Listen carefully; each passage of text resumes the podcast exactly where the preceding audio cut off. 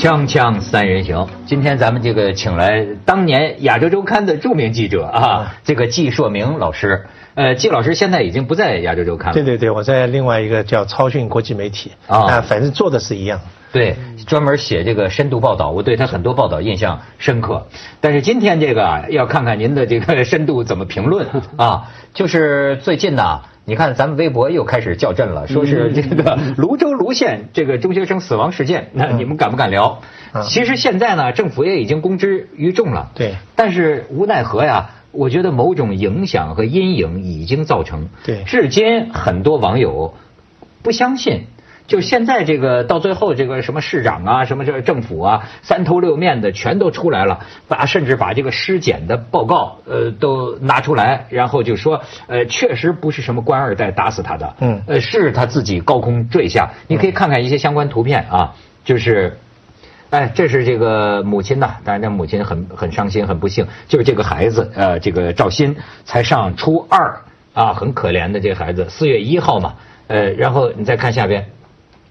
四月一号，这是发现他从楼上坠下，这是这个现场，呃，现在也都公布了。嗯。呃，你再看，然后这就是他的寝室，据说呢，就是他就是从这个窗户呃跳下去的。再看，这是他的妈妈啊，在这个现场这个哭诉啊，这个声讨啊，呃，然后你再看。这个是现在的这个尸检的情况的通报。根据这个通报呢，就是说呀，呃，这个尸检的结果证明他身上没有什么别人打他的痕迹，就是确实是属于高空坠下的这个内伤造成的死亡。但是金老师，你说这个事情是不是最好的时机过去了？就第一个处理问题的最好时机过去了？对，现在是个那个网络时代。网络时代那个新闻跟我们以前以前不一样，以前你要去采访以后回到家里写写完以后再再要复印或者说或者说用什么方式再把它呈现，现在都是现场第一时间就就出来了，就是往往现在是这样，如果说这个曝光率不断的曝光率是来自民间，而没有政府或者是权威机构、权威媒体的这个声音的话，你就丧失了第一发言权。哎，第一三人权丧失以后，社会就有一个先入为主的那个效应在那边，所以你政府再出来说什么，可能大家都打折扣。更何况这个政府的信息是滞后，为什么？我看了有有两个新华社记者，他们到现场去，结果不让他进去，或者最后进去以后，新华社记者啊，官官媒进去以后不但阻挠。使得他拿不到第一手资料。嗯。最后他写的写的文章是什么？政府拿出一个真相，为什么这么难？他这个文章是六号发的，是一号那个坠楼。坠楼的。所以到六号发的时候还没有真相。其实这样的话呢，就使得政府的他的这个公信力、他的权威性、他的责任，在信息滞后的情况下在流失。我是这么看，所以现在很多的这个呃引起群体性事件啊，往往就会有有这么一个情况出现。而且当初为什么大家会一下子觉得这是事实？就说网上出来一篇文章，就说这个孩子是被。那个几个官二代，对官二代有什么县长的儿子，什么什么的那个，对。那其实按照如果说传统媒体比较专业的话，马上就可以去调查县长有没有这个年龄的儿子。对。县长年龄是多大？对，校长的。马上就可以把这个真相告诉他。这个真相，那个我自己也是后面几天才知道，对吧？前面根本就不知道，以为是真的。而我最早看到的真相。我几乎都相信那是真的了，因为过去说是无图无真相，后来说有有图也不一定有真相。但是 要是有视频呢？我最早看见的是网上传的那个视频呐，后来我才知道，我说这个也得追究。后来他们说是几年前发生的，在什么武当山的这个地方，呃，也是这么一个凌霸凌凌虐的这个事件，就是几个学生啊打一个学生，确实是打的这个遍体鳞伤。但是当时这个视频说的就是泸州的。这个这个孩子，那么就是说被打成这个样之后，从楼上扔下去弄死的。但我这我觉得这个视频影响极其之大，就是说这个传播广了以后啊，好像这个政府反而滞后于这个反应了。没有，因为时间点当然是重要，因为任何的危机公关处理啊，都会讲究几个部分嘛。第一个，你回应的时间啊；第二个，回应的内容，你到底有没有足够的说服力的材料？第三个是回应的态度哈，你不能说，你看我的就是这样了，信不信由你等等。还有第四个是什么呢？回应了之后了，你怎么样来善后？该赔偿的赔偿，该检讨制度的检讨制度哈。全世界都一样，这四个部分要看。那可是我们要注意，我们讨论的事情不是在一个真空状态，不是说在地球上所有个地方发生的事哈。除了用这四个套进去以外呢，现在是。出现的一直以来都有很多类似让大家没办法信任的悲剧嘛啊，不管是小孩的呃死亡，还是所谓的好多的非正常死亡，本来就没有信心了嘛，所以你不能说，就算今天哎，季老师你是那个负责这个的公关大员哈，我觉得也不仅是要套用这四个啊，而更是说。要问，在一个根本大家没有信任感的环境下，嗯，我如如何做，应该做什么？嗯，是不是平常假如发生在其他地方，我做这样就够了？可是，在发生在这里呢，就要多加一些材料，多加一些图，多加一些善后，还有这态度要加倍的改变哈。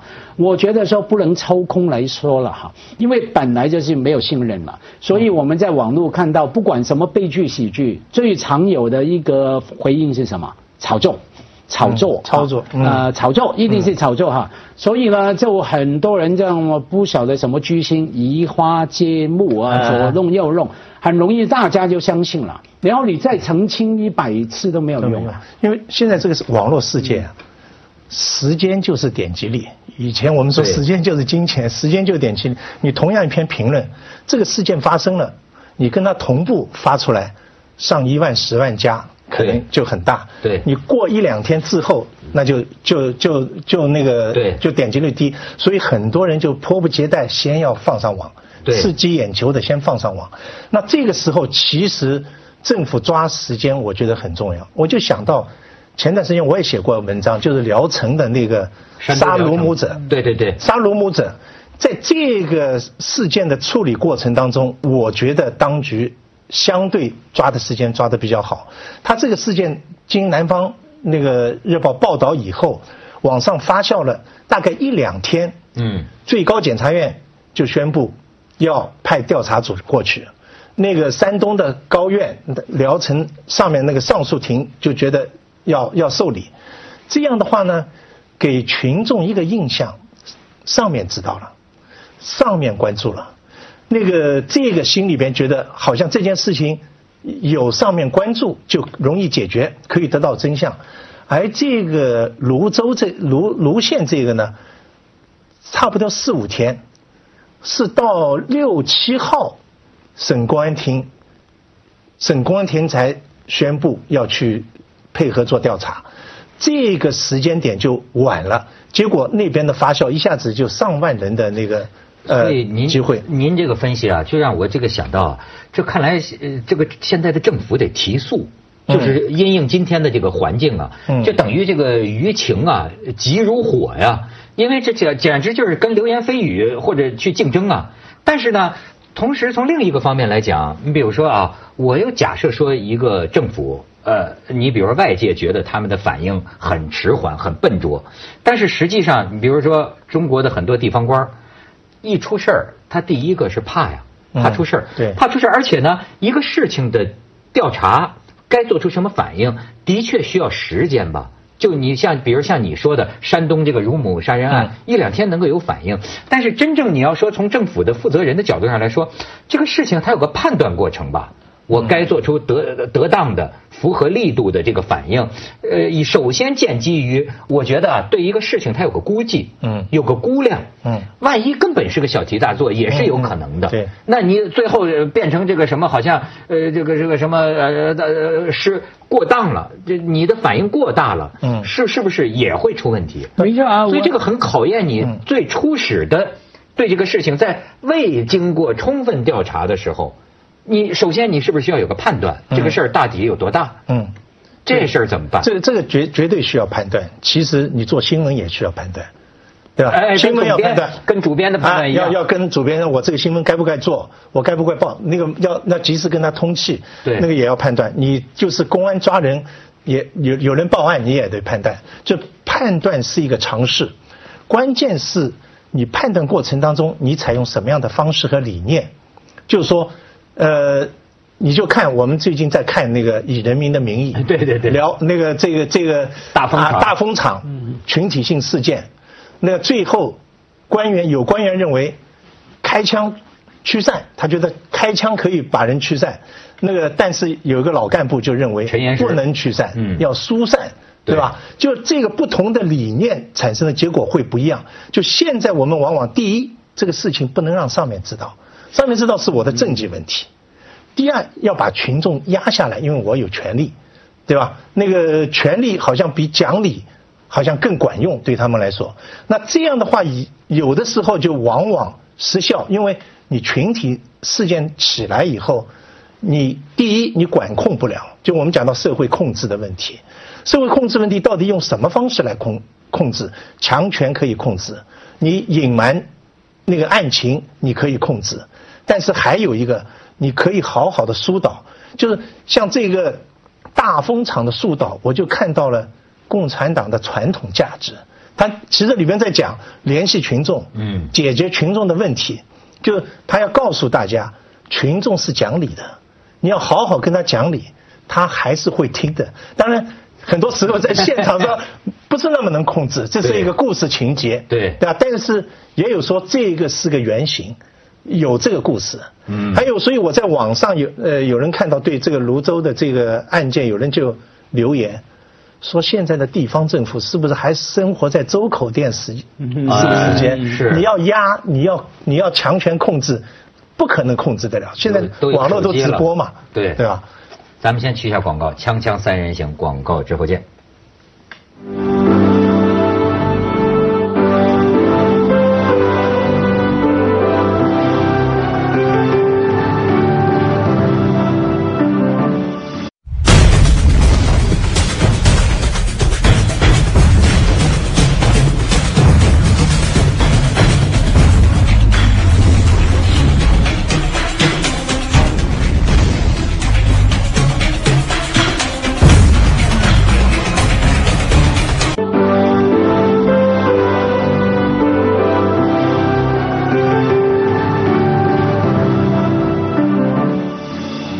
你像家辉这个港人，他看到这个大风场的冲突，观感就跟咱不太一样，是吧？对，那个电视啊，等一下再讲。我听那个季老师刚说哦，呃，我听的最呃注重两个字，知道啊，这为什么意思呢？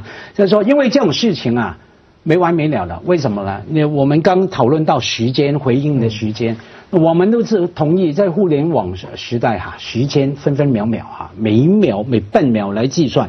好了，就算你现在这一次时间场赢了，可是那些流言蜚语还是会继续啊，你无限量的打哈，所以没有一个能够真的所谓的永远准确的政府的回应时间。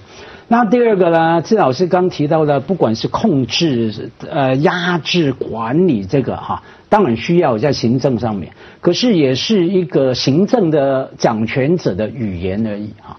就真的要让这些事情不会经常不断发生，互不信任哈，是什么什么什么关键呢？就是你刚说的知道什么意思呢？就是说要让民众有知道的权利，而且知道的来源不能只从政府。所以金老师刚刚说到，为什么大家就算你公布了材料了，大家还是不信任？因为比方说你说有新华社的记者，哎，被阻碍在不能进去等等等等，哎，所以在每一个社会啊，三权分立，再加一个第四权，新闻采访报道。因为好，你政府当然需要时间做很精精准的、很深入的调查，我不能为了满足民众我乱回应啊，我负责任的政府。可是永远要有一个来另外一方面的知道的来源，那大家才真的会信任，才会让这种事情啊不会，就算这个悲剧发生了啊压下来了，第二个悲剧一样不信任啊，完全不存在信任。关键其实就在知道这个来源，不能说我给你知道我就给你知道。嗯我这一次比较为了什么理由好心，或者说我给你知道就给你你知道，或者说嗯我愿意给你知道多少，你就能只能知道多嗯少。关键在知道这两个字，不然的话这种悲剧停不了的。嗯我们可以一讲再讲。咱们总有一个控制的观念，有个控制的概念。对，就事情还在不在控制当中？就我是老大，我说了算，哎我来控制。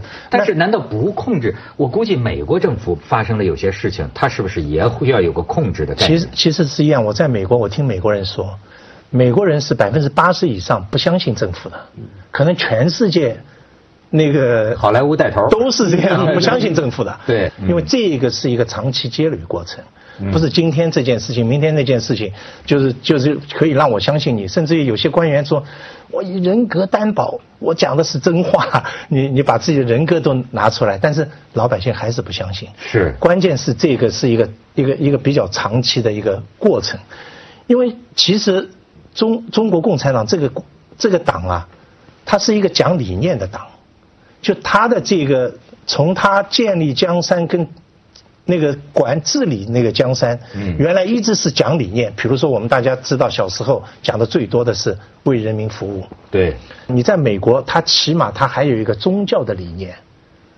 嗯，与人为善或者怎么样。上帝爱世对人，现在这个整个中国的在这个理念的约束、对行为的约束，已经基本上破产，就是互相之间的信任没有一个在一个基础上。就有一个共同的基础，才会互相信任。否则我凭什么信任你？大家都在讲利益，嗯，你也是为了多拿钱，我也是为了多拿钱。你的权利比我大，你可能对我有欺压，都都会是这样想，没有一个共同的一个理念作为一个支撑。嗯这个其实是最要命的。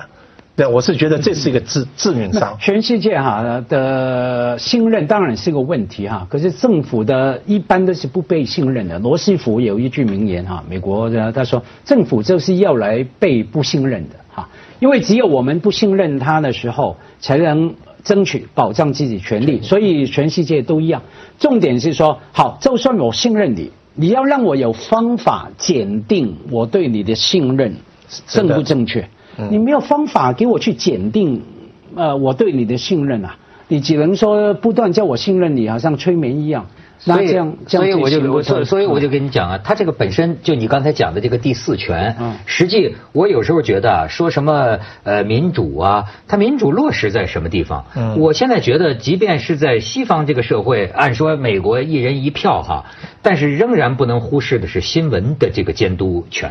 嗯呃，而且你看，呃但现在咱们形成的这个共识是什么？比如说我们那个微博底下，我就说现在整天给人叫阵，就是说是这聊城这事儿敢不敢谈？嗯泸州这事儿敢不敢谈？哎，老百姓为什么嗯他会质问我们这个媒体？嗯因为他觉着你不敢谈，这个东西很深。为什么他都有这个政策水平，他都觉着媒体不敢谈这件事儿？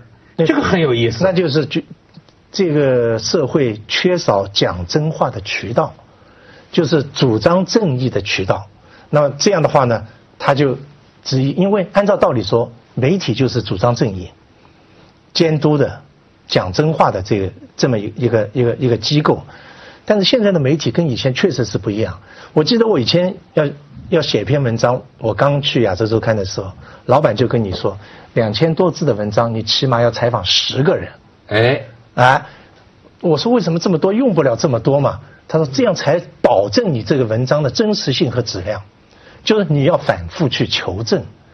现在不会求证，这个被人推下来了，十四岁的少年，我就赶紧写，推下来了。然后听说后面有五个那个那个那个富二代、官二代在在整治他学校霸凌，就这么这么写，不会去求证。按照以前以前一定要去求证一下，问一下宣传部这个事情到底怎么样。宣传部说？的确吗？以前连报都不报吧？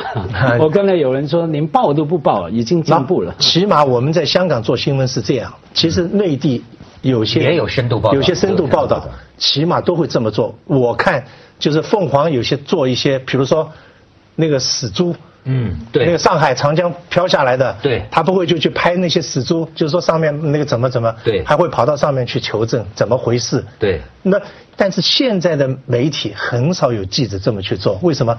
等你这个全部做完，可能这件事情又被另外一件事情覆盖了，对他的点击率没了。哎，所以今天你知道，就是面临的前所未有的，我觉得那么复杂的一个情况。你过去老以为是因为政治的某些压力，呃，好像不能报道一个东西。现在呢，他还有一个问题，当年做深度报道的很多记者，他都去写十万加去了。对自媒体，他连成为十个人，他根本不出家门儿他就是抄来抄去，嗯而且呢，我现在听他们有些写这个十万加呀，这个总结这个经验，我到最后就会觉得，我说你们这是社会恶的力量啊，嗯这是助长这个恶化人心的力量。嗯你确实收获了很多其利益，嗯但是你比如说，就好比比如说泸州这个事情，你会发现呢。假设说民间的这些视频移花接木啊，你背后看它的规律，呃它怎么着能够引起点击率，嗯你就能发现中国社会的很多矛盾，比如说官二代。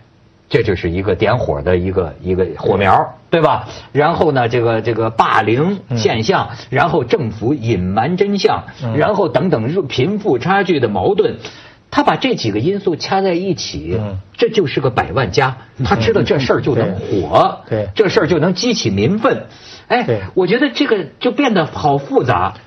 你说他还是正为正义而伸张吗？对，所以但是你你我对不起，我再我再说一下。但是另一个更复杂的问题又出现了。嗯我现在发现很多这个微博大 V 啊，他们见到有些事情啊，在未明真相的时候，他们会鼓励大家说要发声。对其实这个背后隐藏着什么呀？就是哪怕我们发生的不是真相。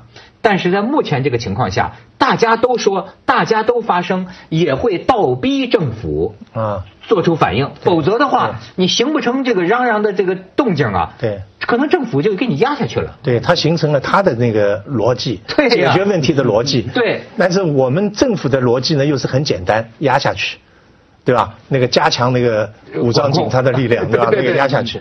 那其实这个社会呢，是在我是觉得是在转型过程当中，尤其是对媒体，就现在是一个自媒体的时代。就其实每一个人拿个手机都可以做记者，嗯以前记者还要拿牌，起码有个记者证的，他不用考，拍个视频就上去了。那其实我觉得市场还需要另外一块，我把它叫成叫做自媒体，智慧的智，就是像现在我们在做的就是，它是智库型的，智慧型的，做深度的，啊不是自己的智，是智慧的智。对对，做深度的。智媒体。那那个那个，我在想，包括凤凰也是，包括你这个节目，其实就是不是做自媒体，叫在在做深度的，嗯，这这么一个但是但是现在是反智才能挣钱呐嗯，智媒体你就带着你的智一起活不下去。锵锵三人行广告直播间。